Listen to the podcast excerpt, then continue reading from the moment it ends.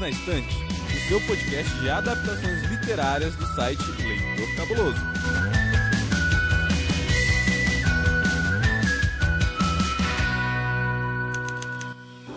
Olá, cabulosos e cabulosas, sejam muito bem-vindos ao episódio número 69 do Perdidos na Estante, seu podcast oficial de narrativas e adaptações literárias. Dando continuidade ao arco sobre obras de Stephen King, hoje a gente vai bater um papo sobre o filme Conta Comigo. Esse filme é inspirado no conto Outono da Inocência, que está no livro Quatro Estações. Se você quiser ouvir o nosso episódio sobre o conto, volte uma casa e ouça o episódio número 68. E agora todos os spoilers estão liberados. Eu sou Camila Vieira e aqui comigo estão novamente Tiago Cordel. E aí, gente, tudo bem? Olha, esse episódio vai dar o que falar, principalmente para você que foi, como eu, né, um pré-adolescente aí nos anos 90. Vamos descobrir então esse filme juntos. E também o Bruno de Assis. Opa, estamos de volta aí e dessa vez agora sem coleira, né? Porque agora a gente pode falar todos os spoilers, graças a Deus.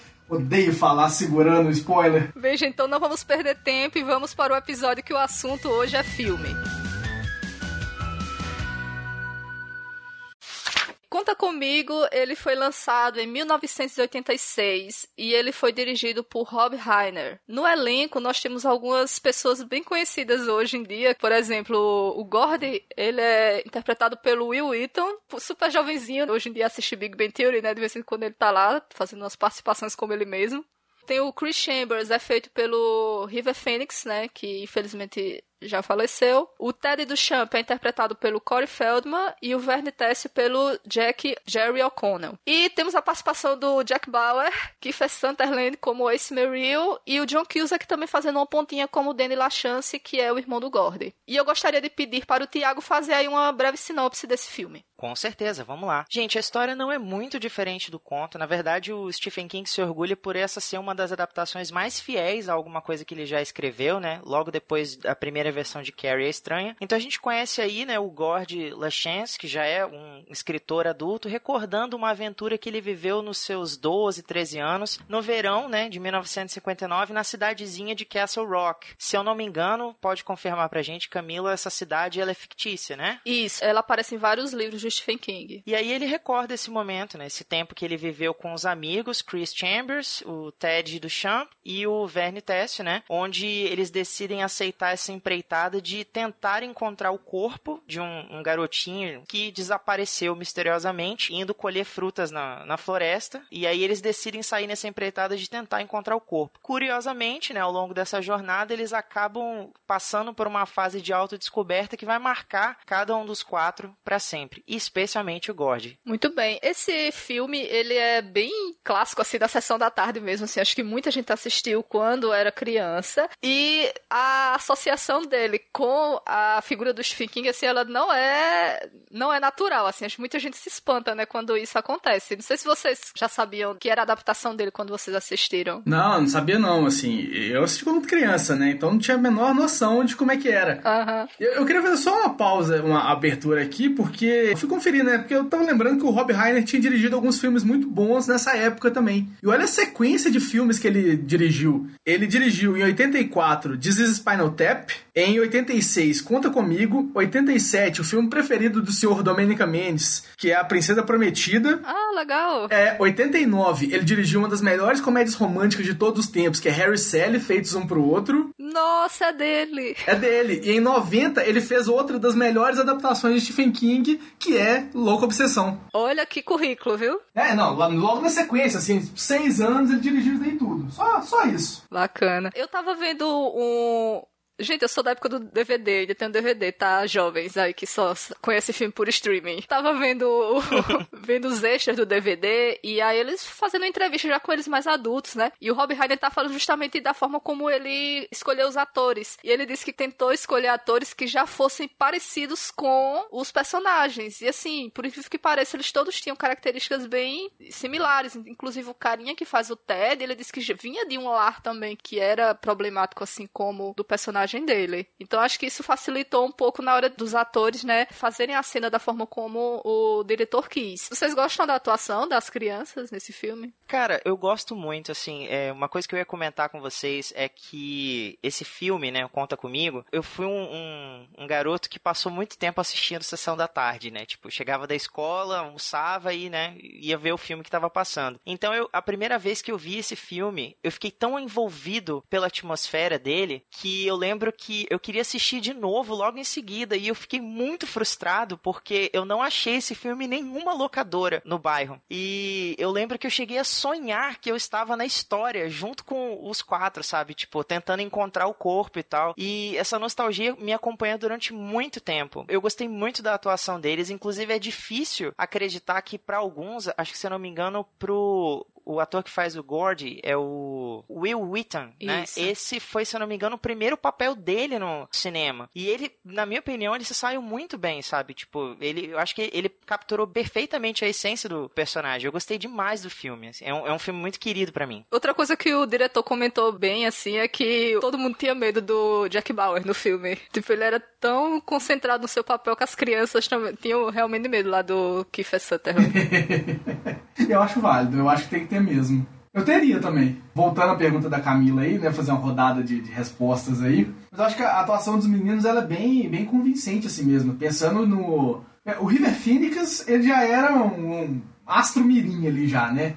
Ele despontou mesmo no, nesse filme aí fez a carreira dele. Pena que ele morreu muito cedo mas ele mostra ali um talento que ele já tinha. O Will Wheaton, ele é meio travadão, assim, ele sempre foi meio travadão, né? Ele não, não, foge muito daquele estereótipo ali dele, não. Mas ele tá bem pro papel, porque é o que o Gord precisa, ele tá muito bem ali. Todos os quatro estão muito bem pelo que o papel pede. Até porque, igual a Camila falou ali, eles estão. Eles têm as características muito próximas dos personagens do livro, né? Do conto. Então acho que funciona muito bem, assim. Teve uma cena lá, a cena do trem, o diretor não tava conseguindo a atuação que ele queria, né? Aí ele começou a gritar com os meninos, olha. Não, você está fazendo, tá, a equipe tá aqui trabalhando e vocês não estão dando conta, não sei o que. Quando gritou tanto que muito começaram a chorar e pronto, fizeram a cena direitinho. Eu acho que tem que fazer a criança chorar mesmo, tem que fazer a criança ficar com medo, porque tá vindo um trem atrás dela ali. Tem que, tem que mostrar o pavor. Pô, se vocês não atuarem direito, eu vou mandar o Jack Bauer vir atrás de vocês, é. hein? Você sabia que tem livros, filmes, boxes, séries e todo um maravilhoso mundo de literatura? Você pode encontrá-los no Perdidos na Estante. Bem, como a já falou até no início, a adaptação, assim, ela é bem fiel, né? A história. Tanto que são pouquíssimas coisas que eles colocaram de diferenças, assim. Como é que vocês veem essa questão da adaptação? Vocês também acham que foi fiel? Uma coisa assim, ser fiel com relação ao que tá lá, mas assim, o, o sentimento, o clima do conto foi passado pro filme? Eu acho que passa até melhor do que o, o conto, assim. Eu acho que o, o audiovisual ali dá uma dá uma questão de cumplicidade para eles muito mais forte do que o conto em si. Eu gosto muito do conto, mas eu acho que o filme é melhor que o conto, querendo ou não, assim. Pode ser a opinião polêmica aí nesse momento. Ah, nada. mas eu acho que o filme ele consegue passar exatamente o espírito inteiro do, do conto e ir além. Ele consegue mostrar muito bem a amizade deles, aquela divisão que a gente falou no episódio anterior, né? Tanto do Gord com o Chris e o Verne com o Ted. Mas dá pra ver certinho a divisão deles, dá pra ver o tanto que o Ted e o Verne, eles são mais bobões mesmo, eles são um pouco mais infantis do que os outros. Porque apesar dos traumas do Ted, o que o Gord e o que o Chris passaram, eles tiveram que amadurecer muito mais, assim.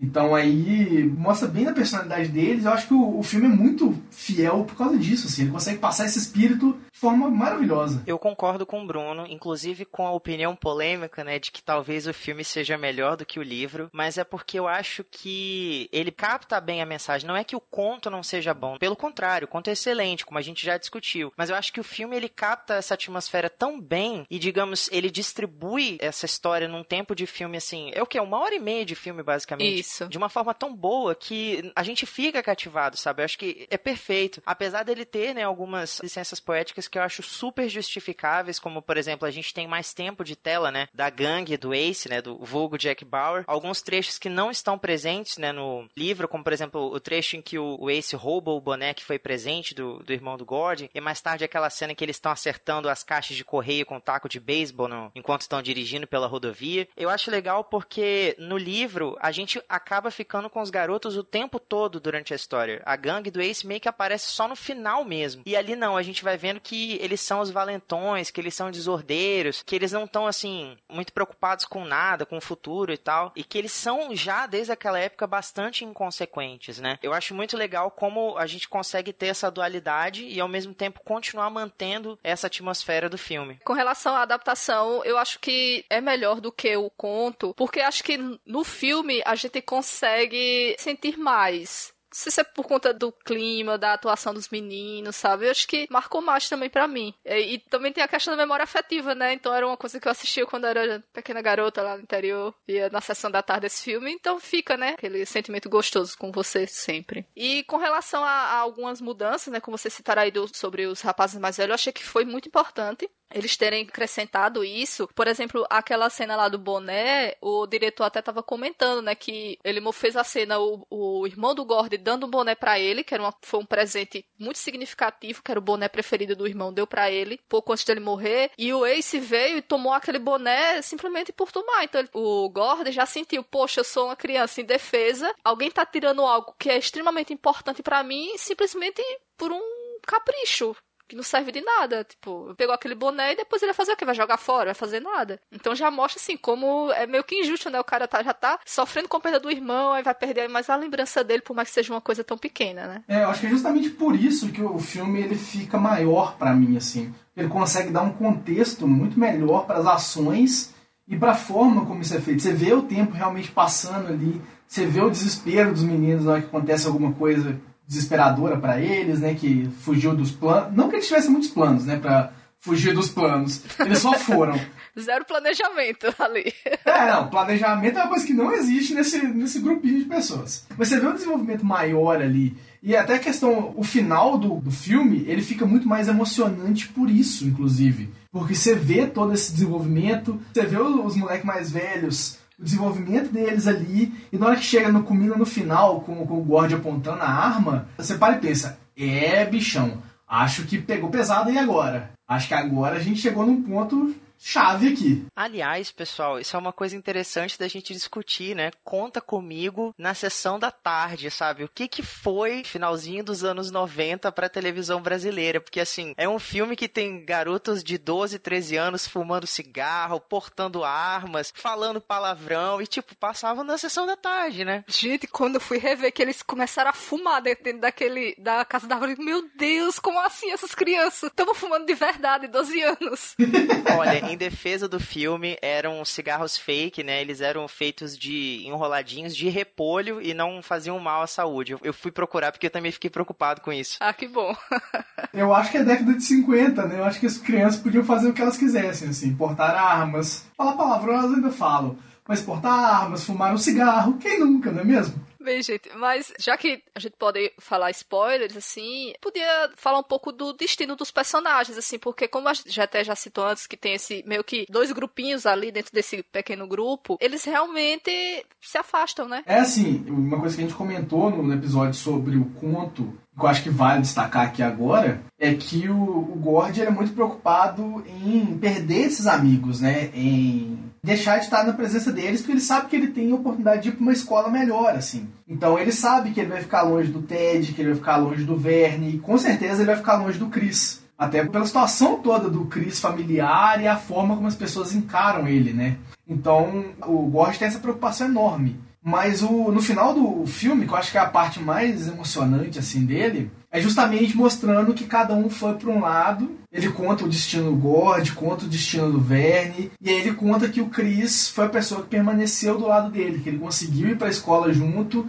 que os dois permaneceram juntos e que por um acaso o Chris, por ser essa pessoa pacificadora, essa pessoa que vai estar sempre evitando conflito, até por tanto de conflito que ele viveu, ele morreu novo com uma facada separando briga. Que aí reflete um pouquinho também, né? Não, o River Phoenix não morreu com uma facada, mas ele também morreu novo, né? Então, assim, o ator com o personagem ali quase batendo. É engraçado pensar nessa, nessa questão do desfecho, porque cada um deles, né, os quatro acabou indo fazer uma coisa diferente. Tipo, o Will Heaton, ele se enveredou um pouquinho ainda pelo campo da atuação. Ele chegou a fazer alguns episódios da série Jornada das Estrelas, né, Nova Geração, e também se dedicou um pouco à dublagem. Ele fez algumas participações especiais em desenhos como Ben 10 e até em jogos como GTA, e chegou a fazer uma participação no Big Bang Theory também como um, um amigo do Sheldon. Como o Bruno já comentou, o River Phoenix, ele também, eu não sabia que ele era irmão do Joaquim Phoenix, gente. Eu fiquei chocado quando descobri isso. É, o Joaquim Phoenix até homenageou ele no Oscar, inclusive. Pois é, quando eu fiquei vendo, eu falei assim, River Phoenix, eu falei assim, puxa vida, ele, como o Bruno já comentou, ele faleceu jovem. Agora sim, o Ted, que é o, no filme é interpretado pelo o Corey Feldman, ele assim, ele foi o astro de todos os filmes juvenis dos anos 90, né? Tipo, Goonies, Garotos Perdidos. Ele chegou a fazer dublagem também, se eu não me engano, ele dubla o Donatello no filme das Tartarugas Ninjas. Eu acho muito legal como ele, ele se mantém até um pouco assim, em perspectiva até hoje, apesar dele estar tá só o pau da rabiola hoje, né, coitado? a idade chega. A idade chega pra todo mundo. Pra mim, o premiado dessa história é o Jerry O'Connell. Porque, tipo, o Verne é o mais tapado dos quatro, é o que abre a boca na hora errada e, e leva chumbo, mas, como é que fala? O dia de cão chega para todo mundo, ou melhor, acaba, né, para todo mundo. Porque de todos ele cresceu, foi o que ficou mais bonito, né? Porque ele deu uma galante. Eu não sei nem falar essa palavra, mas ele ficou tipo um galã, assim, sabe? Ele ficou bonitão quando cresceu e tal. Chegou a fazer mais alguns filmes, nem todos tão bons como Conta Comigo, né?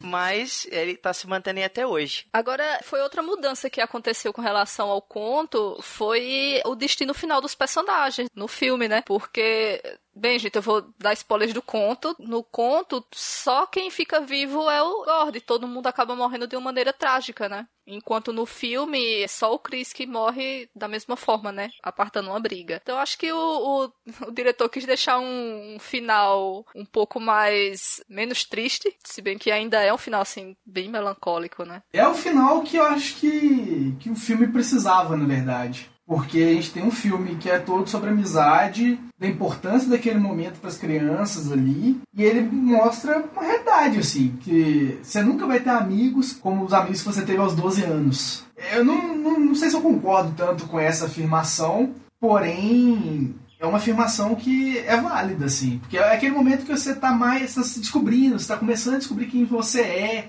E o filme deixa isso muito claro, assim. Justamente nessa frase, na hora que ele fala que você nunca vai ter amigos igual você teve aos 12 anos de idade. Porque é uma fase especial da vida. E aí ele mostra essa realidade, que, beleza, você não vai manter os amigos de do quando você tinha 12 anos pro resto da sua vida. Desde que eu tinha 12 anos, deixa eu ver quantos amigos eu mantenho dessa época, assim. Que é amigo meu mesmo, até hoje, eu tenho um, dois amigos dessa época. Três. Três amigos, vamos botar aí. muito, viu? Bastante coisa, inclusive. Bastante coisa. E pensa aí, já são 18 anos de amizade, né? Pensando 12 anos. Mas a maioria você vai perdendo contato mesmo. Pessoas foram importantes para você uma época que você acaba perdendo contato e é isso aí, acontece. E tem que lidar com isso, pois vida. Ah, é assim que a vida funciona. Pois é. Eu acho interessante uma reflexão nesse sentido. Acho que o que conta também não só a questão do tempo de amizade, mas também a relação que a gente tinha com os nossos amigos quando a gente tem 11, 12 anos. Porque nessa fase, quando você briga com alguém no jogo de futebol, sei lá, alguém chuta a sua canela, vocês saem no soco ali na hora, mas daqui a meia hora vocês fazem as pazes e amanhã a gente vai continuar sentando junto no recreio, a gente vai jogar bola de novo. E é uma coisa que a gente vê recorrente tanto no conto quanto no filme, né? Em alguns momentos eles saem no soco entre eles mesmo, aí chega um, se não o Chris, o próprio Gord, para apaziguar as coisas, sabe? Tentar colocar o juízo do pessoal no lugar, e aí eles lembram que eles estão numa missão, e aí é por isso é importante, né, eles fazerem as pazes e estarem ali para cuidarem uns dos outros, apesar de eles estarem dispostos, né, tipo, a zoar, às vezes até socar a cara um do outro, eles se colocariam na frente do trem para salvar um amigo a qualquer momento se fosse necessário, né? E eles meio que se colocam, né?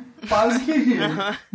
Tem uma hora ali que, que dá. É, está quase sendo atropelado pelo trem e salva ele, salvam ele. É isso aí, porque ele tá meio louco. Rapaz, é muito preocupante essa característica do Ted, né? De se colocar em perigo assim. Parece uma vontade de morrer. Numa criança tão jovem, né? Mas eu acho que ele tem um pouco disso, assim, até pela questão do pai e ele ter sido colocado tanto em perigo. Ele quer se mostrar forte, que é coisa que as pessoas não veem que ele é. Ele quer mostrar que ele é forte, que o pai dele era forte, e ele tenta isso da maneira mais estúpida, que é botando a vida em perigo. Ou seja, ele tá sendo um garoto normal, assim.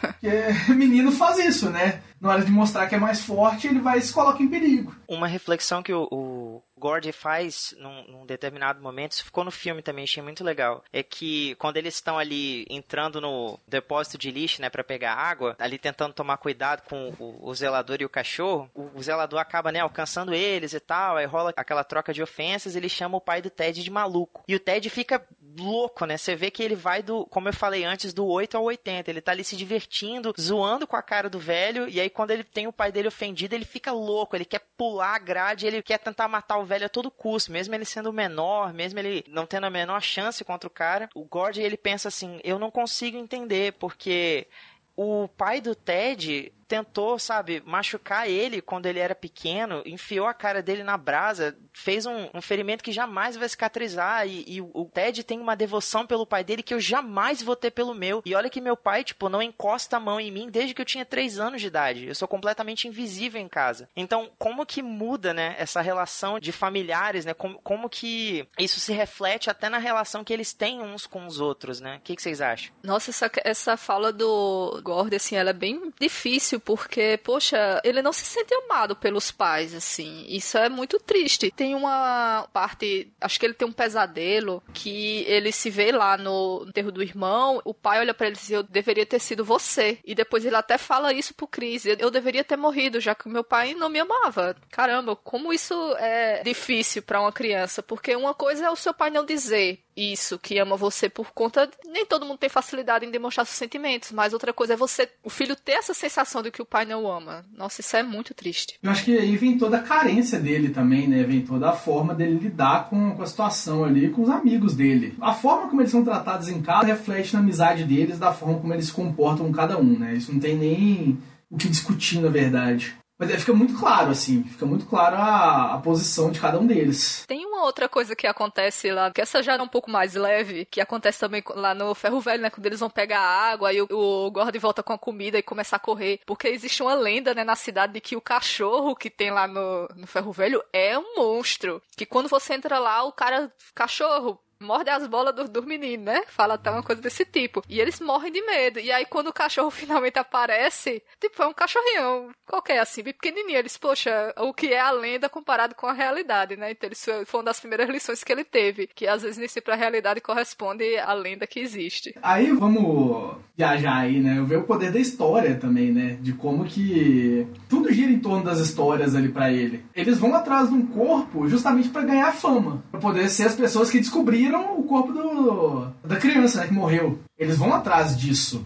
Tanto que o, os moleques mais velhos também vão buscando isso. Eles querem ser as pessoas que descobriram o corpo. Isso mesmo. Eles vão não com a intenção de só de aventura, mas eles vão mesmo assim, ah, porque a gente vai aparecer na TV, nós vamos ser importantes, ou não vamos sair no jornal, né? Uma coisa assim que eles falam. E aí, ao longo do caminho, por tudo que acontece com eles, eles tomam uma decisão diferente quando chegam e encontram o corpo, né? É, eles veem que não, não é aquilo ali que vai dar fama para eles. E eles não querem fama por aquilo. Eles ficam tristes pelo menino menino, né? Na hora que eles veem o corpo, vê a situação que tomou aquilo ali, e vê a situação dos meninos mais velhos também, que estão tentando ir junto, eles ficam mal com aquilo ali. Eles entendem de fato o que é a morte. Eu acho que eles não tinham entendido bem o que era até então. Mesmo o Gord, que já tinha vivido a morte de perto, sentia essa falta, ele não estava pronto para ver um corpo de uma criança da idade deles. Tiago, você quer falar alguma coisa sobre essa parte de encontrar o corpo? Eu gostei muito dessa cena no livro porque uma parte que eu acho engraçada é porque até para isso eles não se prepararam, né? Beleza, o que, que a gente vai fazer quando a gente achar o corpo? Porque você vê que na hora de tomar ali uma decisão, aí agora a gente leva o corpo com a gente de volta para Castle Rock, a gente chama as autoridades daqui, mas como que a gente vai fazer isso, sabe? Não tem um preparo. Até nisso eles não chegaram a elaborar muito o plano deles. Mas ao mesmo tempo tempo é legal de ver como cada um deles lida, né, com essa questão da morte, apesar deles estarem apavorados, né, em relação a, a ver um cadáver pela primeira vez e tal, nenhum deles consegue fugir dessa oportunidade, né? E é legal porque no livro, pelo menos, quando eles estão chegando perto de onde o corpo tá, o próprio clima, o tempo vai mudando, então começa ali uma chuva de granizo. E então o tempo parece que tá anunciando para eles que a hora da verdade tá chegando, a hora em que eles vão deixar de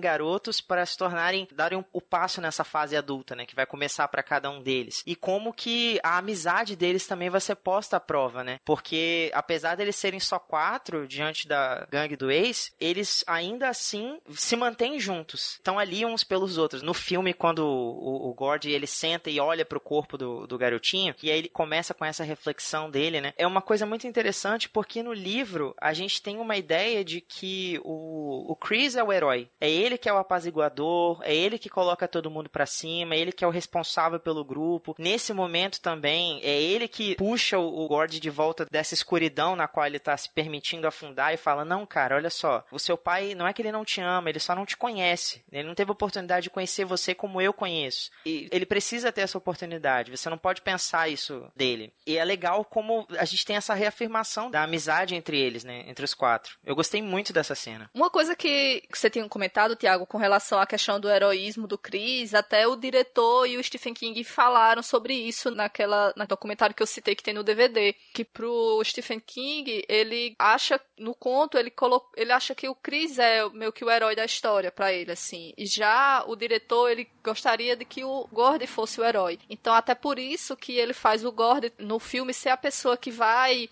pegar a arma e ameaçar o Ace Merrill para que a gangue de garotos mais velhos não leve o corpo. E pelo que o diretor falou muito assim, achei até foi até um pouco emocionante, ele falando que ele se via muito no Gordon, então por isso que ele quis deixar ele como o herói, né, de ser aquela pessoa que vai ter aquela conversa sobre a relação com o pai e também ser a pessoa que vai ter a coragem de enfrentar aquele adulto, aquele adulto, aquela pessoa um pouco mais velha, né? Achei bem emocionante isso. Gente, durante a jornada das crianças até eles chegarem aí nesse final, encontrarem o corpo, assim, que cenas vocês acharam mais legais no filme? Eu tenho que citar neste momento meu trauma de infância, que é a cena da sanguessuga ah, no saco. meu Deus. Que agonia. Eu, eu... e olha que eu nem tenho. Se você tivesse aí entender muito mais. Desculpa. É, é porque, assim, o... eu tenho que explicar o contexto, assim. Minha, minha família sempre teve sítio. Meu pai mora no sítio hoje e tal. E aí, tinha, nesse sítio tinha um lugarzinho que passava uma água nele. Eu não sei em qual situação que surge uma sanguessuga. Eu não sei. Eu nunca quis pesquisar que situação surge uma sanguessuga. Porque eu tenho medo. Mas eu assisti esse filme. E aí, eu era pequeno quando eu comecei a assistir, primeira vez tal. E no sítio tinha esse lugar com água, que descia a água, era uma matinha fechada, tudo certo. Pra quê? Na hora que eu entrava na aguinha, eu pensava, nossa, vai ter uma sanguessuga. Ela vai entrar no meu saco. Eu, toda vez que eu saía, eu olhava se eu tinha sanguessuga. Eu olhava todas as vezes, tem uma sanguessuga no meu saco. Nunca teve uma sanguessuga no meu saco, graças a Deus. Ai, meu Deus. Coitado. Mas eu olhava todas as vezes, e até hoje, se a água tá muito barrenta, eu paro e penso, Será que eu devo entrar? Será que eu devo pisar nesse lugar? Eu não sei se no Brasil existe sanguessuga, deve existir em algum lugar. Eu prefiro não ver uma sanguessuga na minha vida, mas aquela cena me dá agonia até hoje, assim. Porque eu imagino a sanguessuga no meu saco. Ai, Bruno, você é ótimo, cara. Ficou o trauma para sempre. Nossa senhora, que pânico dessa sanguessuga. E você, Tiago, qual cena assim te deixou mais Alguma te traumatizou também? Olha, eu compreendo, Bruno, seu trauma. Eu espero também de verdade que nunca aconteça com você, nem comigo, nem com a Camila, apesar da Camila não ter saco. Também não desejo isso pra ela. Obrigada. Mas, assim, uma, uma cena que eu gosto muito no filme, eu assisti, né, de novo para poder gravar com vocês, é a cena do trem, cara. Eu acho impagável o Werner engatinhando nos trilhos. Aí quando o trem tá vindo, ele começa a tentar engatinhar mais rápido rápido e o, o, o Gord, ai caramba, levanta, levanta. Eu acho essa cena muito boa, sério. Eu ri muito com a cara de desespero desses meninos, né? Ainda mais agora sabendo que eles estavam ali sofrendo de verdade, né? Mas assim, eu, é a minha cena favorita do filme, eles fugindo do, do trem. Ah, gente, a cena que eu mais gosto, assim, que ela, eu achei bem emocionante, é quando eles estão fazendo vigília, né? À noite na floresta. E é a vez do Chris e o Gord acorda e vai conversar com ele. E aí é quando eles têm a conversa sobre o Chris ter sido acusado de roubar o dinheiro do lanche da escola. Que aí ele conta, né, que ele foi acusado de roubar e todo mundo já diz, ah, foi você mesmo, foi você mesmo, tome suspensão. E aí ele conta a verdade. Ele disse que ele roubou, mas ele quis devolver. E quando ele foi devolver, a professora ficou com dinheiro e comprou uma saia nova e deixou ele tomar a culpa. E aí é quando ele vê que ele se sentiu assim, eu não posso confiar nem nos adultos, nem na minha professora, que é uma pessoa que deveria cuidar de mim. Aí assim, eu acho que tanto a história como um todo, como o modo como foi a atuação deles assim, ficou muito marcante, sabe? Desculpe ter quebrado o clima, tava tão engraçado. não, mas, mas foi necessário, Camila, senão. senão minha coleira ficou muito solta. Mas essa é a cena do filme para mim, na verdade, assim. Pensando de cena de emoção, de como que funciona tudo ali. Acho que para mim é o pico do, do filme essa cena. Que é, é a hora de maior vulnerabilidade emocional deles, assim. É. Ei, você quer encontrar um mundo secreto de adaptações literárias? Sim mas onde? Perdidos na estante. Mas eu tenho uma outra pergunta muito importante para fazer. Por favor. Quem venceria a luta? Super Mouse ou Super Homem? Bem, eu acho que vocês aí que lê essas coisas que decidam. eu tenho uma pergunta mais interessante ainda. Afinal de contas, o que diabos é o Pateta? Realmente. Bem, gente, então espero que algum de vocês descubra aí a resposta para essa pergunta que não quer calar, de que está sendo feita aí desde 1980 e quanto? Quando é que sai esse filme? 80 e... 86. 86. Vocês querem comentar mais alguma coisa do filme, sobre os personagens? Eu queria perguntar uma coisa para vocês. Vocês acham que o Stephen King, ele escreve histórias sobre os losers? Porque, assim, todas as histórias dele têm essa onda de os humilhados serão exaltados, né? Tipo, nesse filme a gente tem quatro garotos que passam um perrengue danado em casa, na escola, enfrentando os valentões. Em filmes, sei lá, tipo, como Carrie é Estranha, né? Que é o filme da Jean Grey que deu certo. E, assim, sempre pessoas que são bulinadas, que de alguma forma enfrentaram coisas muito ruins, mas de alguma forma ascenderam a partir disso. Algumas delas, claro, né? Provocando uma certa vingança. Dentro da própria do, do história do Conta Comigo, a gente tem, né? A vingança do Bunda Grande, não é. Como é que eles chamam ele, gente? O garoto da torta é. Eu sei que o nome dele é David. Eita, esqueci. Eu não vou lembrar também, não. Mas é alguma coisa assim, Bunda Grande, alguma coisa assim, o, o apelido dele na cidade verdade. Mas acho que a maioria das histórias tem isso, né? De um personagem ou os personagens que de alguma forma são humilhados, mas que acabam se redimindo de alguma forma, né? O que, que, vocês acham? Eu acho que ele faz as coisas baseado na vida dele. ele não teve uma infância muito fácil. Eu acredito que ele meio que se inspira um pouquinho no que aconteceu com ele. E também, assim, é legal você ler histórias de pessoas que conseguem revidar, né? Assim, a, os reveses da vida, digamos. E até porque a história de gente bem-sucedida não tem muita graça, né? é verdade. Bem, então chegamos ao final de mais um episódio. E antes da gente encerrar, eu queria pedir pro Bruno aí indicar as redes sociais dele. É, não, não gostaria muito de indicar minhas redes sociais, não. Eu acho que ela é mais uma desindicação, na verdade. Mas fala aí, assim mesmo, mesmo assim. é, vocês conseguem me achar na arroba ofrango no Twitter, na arroba do underline frango no Instagram também. O Twitter é onde eu posto bobeiras e o Instagram onde eu faço coisas sérias, como postar fotos para ganhar biscoito, que é isso que as pessoas fazem. Então, assim, eu acho que tá, tá tudo certo. Então, você consegue me achar no arroba frango e arroba do underline frango no Instagram. E consegue ver coisas que eu já escrevi no site, que é o www.estamosemobras.com.br ou no YouTube, é, que é o youtube.com barra Estamos em Obras. Que aí tem eu falando de literatura sem falar de besteira. Você, Tiago? Eu tô lá no Instagram e no Twitter como arroba Thiago Cordel e vocês também me encontram em alguns episódios aqui no Perdidos na Estante. Bem, gente, vocês podem me encontrar lá no Twitter, no arroba Camila S. Vieira 1 e também na seção de resenha do Leitor Cabuloso. Eu gostaria de agradecer a vocês por fazer o download desse episódio e queria que vocês não esquecessem de assinar o feed e de recomendar também para algum amigo. Vá lá no site, no leitorcabuloso.com.br e deixe a sua opinião opinião sobre esse episódio. Conta também se você já viu esse filme, o que é que você achou. E na semana que vem nós vamos falar sobre mais um conto que está presente na coletânea Quatro Estações: Primavera Eterna, Rita Hayworth e a Redenção de Shawshank, que é o conto que inspirou o clássico filme Um Sonho de Liberdade. Até lá! Você acaba de ouvir o episódio número 69 do podcast Perdidos na Estante, onde falamos sobre o filme Conta Comigo, adaptação do conto Outono da Inocência, O Corpo, escrito por Stephen King. A apresentação é de Camila Vieira, Tiago Cordel e Bruna Cis. A pauta é de Camila Vieira. A edição é de Domênica Mendes. Para apoiar este podcast, acesse catarse.me barra leitor cabuloso ou procure por Leitor Cabuloso no PicPay ele consegue mostrar muito bem a amizade deles, aquela divisão que a gente falou no episódio anterior, né? Tanto do Gord com o Chris e o Verne com o. Meu Deus do céu, perdi o papel. Ted. Com o Ted. oh, querido ouvinte, você tá vendo que a gente tá gravando no mesmo dia, né? Porque a falta de memória, ela continuou aqui. Abriu o papel de novo aqui na minha frente. Eu esqueci o nome do garotinho agora, mas. É... Quando ele olha pro corpo do. Pode falar, ah, Camila. Eu acho que é Andy Bowers. Acho. Não, Andy Bowers é do da coisa. Aí é. então confundi. Eu vou procurar aqui. Pode falar, Tiago, enquanto eu procuro. É um pânico, nível. Nem o peixe que entra no pinto eu tenho tanto trauma igual da sanguessuga mordendo o saco. Nossa, você lembrou dessa parada do peixe agora? Eu acho de boa o peixe que entra no pinto agora. Assim. Até porque qualquer peixe é o peixe que entra no pinto se ele se esforçar bastante. Esse é o lema de uma amiga minha sábia.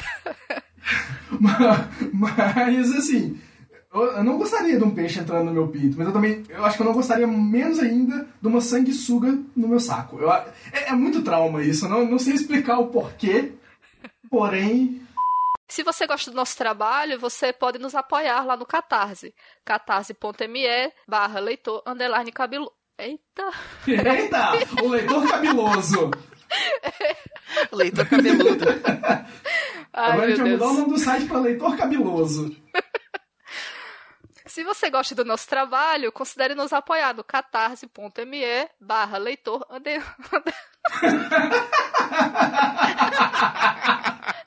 Eu acho que eu pedi pra você parte.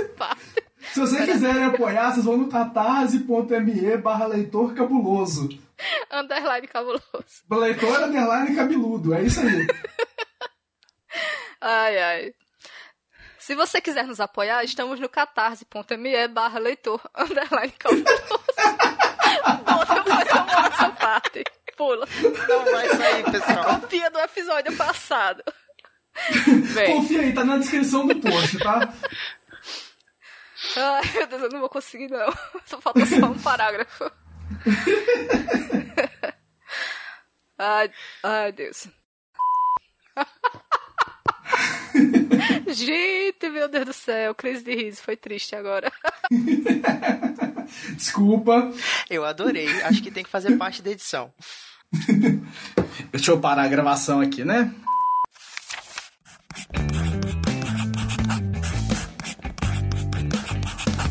Esse podcast faz parte do site Leitor Cabuloso.